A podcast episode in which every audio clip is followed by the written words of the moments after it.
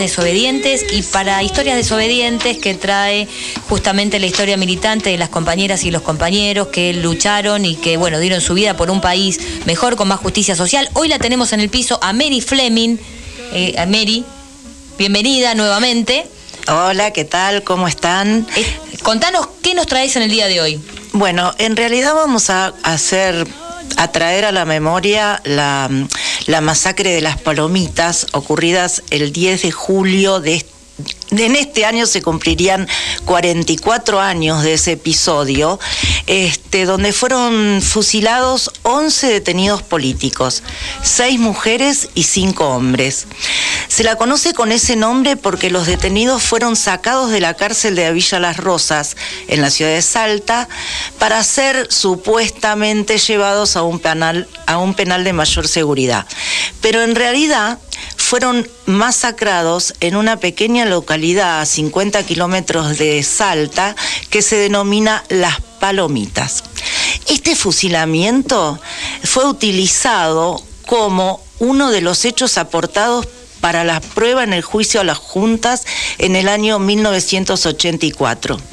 Pero recién en el año 2010, porque nuestra justicia es así, y tuvieron que llegar Néstor y Cristina para que los juicios realmente funcionaran, llegó la primera sentencia donde los que llevaron a cabo la masacre fueron condenados. Al año siguiente, en el 2011, se condenó a prisión perpetua por este caso al ex jefe del tercer cuerpo del ejército, Luciano Benjamín Menéndez tristemente célebre.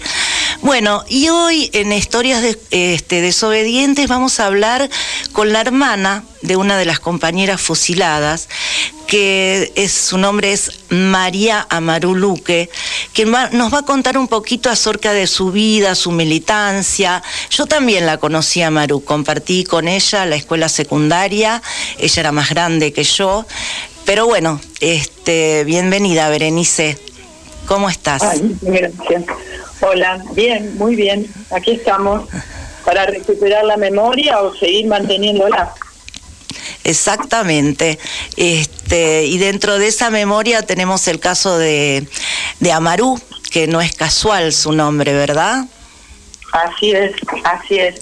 Mi mamá quedó embarazada de Amarú en Perú, donde vivía, bueno, no donde vivía, de donde era José Gabriel Condorcanqui era Tupac Amaru, este, que luchó contra la opresión, española. Así que bueno, este, vino con un nombre un poco fuerte. Sí, y bueno, eh, eh, Amaru decía esto, ¿no? Eh, y hay algo escrito de ella en un libro muy bonito que se llama Déjame que te cuento, donde recupera la memoria de muchas de las personas desaparecidas y muertas en la época de la represión que hace el Museo de la Memoria en Rosario. Y dice así, ¿vos querés que yo lea algo de eso ahora? Sí, por favor, nos encantaría. Bueno, dice así, mi nombre es María Maruluque, tengo 25 años y soy revolucionaria. Estoy detenida en el penal de Villa Las Rosas, provincia de Salta. Hoy es un día cualquiera de septiembre de 1975 y quisiera ponerme mis pantalones verdes y la blusa floreada haciendo juego, porque ya es la primavera. Por el gran jardín, delante del galpón en que estamos todas juntas, a la luz del sol, pero ya no me alcanza. Como esta es una cárcel de varones, a nosotros nos pusieron en un gran pabellón con ventanales y unas monjitas muy amables. Leemos los libros que nos traen nuestras familias en cada visita, hacemos artesanías y cuando podemos comemos cosas ricas. Aunque no soy muy buena, estoy haciendo tejido para mi sobrino o sobrina que está por nacer, que era mi hijo mayor, que estaba por nacer en el año 75.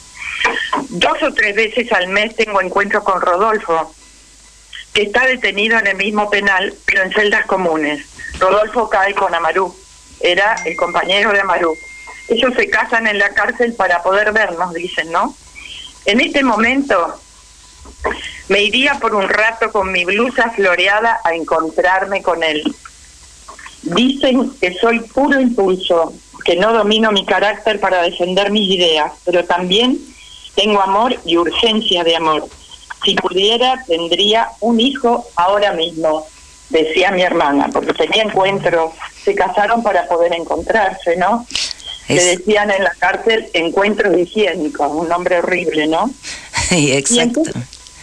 sí, y bueno, no sé si acá hay otra cosa que decía Maru, que escribía muchas cartas, ¿no? Este, y ella escribía muchas cosas, pedía, le pedía cosas a mi mamá, cremas y cosas para escribir, libros. Y algo dice desde la cárcel en una carta a mi, a mi familia. La tristeza aprieta por dentro, pero no voy a caer en el desaliento, con todo lo que hay que hacer afuera y todo lo que tengo que esperar la sentencia. Nos damos fuerzas entre las compañeras, fuerza y ternura pero el tiempo se estira lejos de los nuestros. Y entonces habla, ¿no? Que ella tiene toda la, la, esperanza de que les van a, eh, que le van a dar la, la, mm, no me acuerdo cómo se llama. La libertad, en definitiva. La libertad. Este, y dice que yo vivo el amor en este presente en el que me juego todo el cuerpo, que no me acompaña, pero pido más Deseo salir corriendo por el jardín con mi blusa floreada y sentir, y sentir por dentro el movimiento de las cosas vivas. Un latido, la respiración, el sonido de todo lo que crece, de todo lo que está destinado a nacer en cada pecho. Ya nos vamos a ir. Yo sé que nos va a llegar. Bueno, no le llegó. Sí, este, la verdad que es impresionante. Yo la conocí a Maru, este, ella iba al colegio Misericordia con mi hermana, ella era más grande que yo, y eh, siempre me acuerdo que el, negro Fontana Rosa decía que las mujeres más lindas estaban en Rosario, y en el caso de Amaru realmente era de una, de una belleza increíble. Pero lo que más te, sí, lo que más te impresionaba de ella era esta cosa de su militancia, su fuerza. Eh, trabajaba en la Villa Chacucho, era Berenice, no me acuerdo, pero realmente era tan querida por su. En dos villas. En una donde hicieron todas las redes de agua y en otra donde hacía la campaña de alfabetización en Villa Manuelita en Villa Manuelita, exactamente. Sí, la verdad que este y él también, este Rodolfo era una persona maravillosa y bueno, como siempre acá tratamos de traer estas este memorias, estos recuerdos de la gente que aún imagínate 25, 26 años ofrecieron su vida este este, en pos de un ideal y acá, y acá estás vos, acá estoy yo, acá los estamos recordando entre todos los compañeros. Así que bueno, Berenice, te agradezco un montón, nos has emocionado un montón y una historia desobediente más que pasa por este programa. Un beso enorme. muchas gracias a ustedes. ¿eh? Un abrazo. Un abrazo, muchas gracias. Y, y, 25, años. Y después hay tantos pelotudos por ahí que, que, bueno, no quisiera profundizar, pero agradezco a Maru. Qué lindo, a Maru, ¿no? A Maru. Y qué bueno que lo hayas conocido también. Sí, fue muy fuerte porque hay una, hay una historia desobediente más mm. este, que nos involucra a nosotros. Yo estaba en primer año de la secundaria y ella, mi hermana y dos compañeras más que eh, las dos están desaparecidas y Amaru está muerta.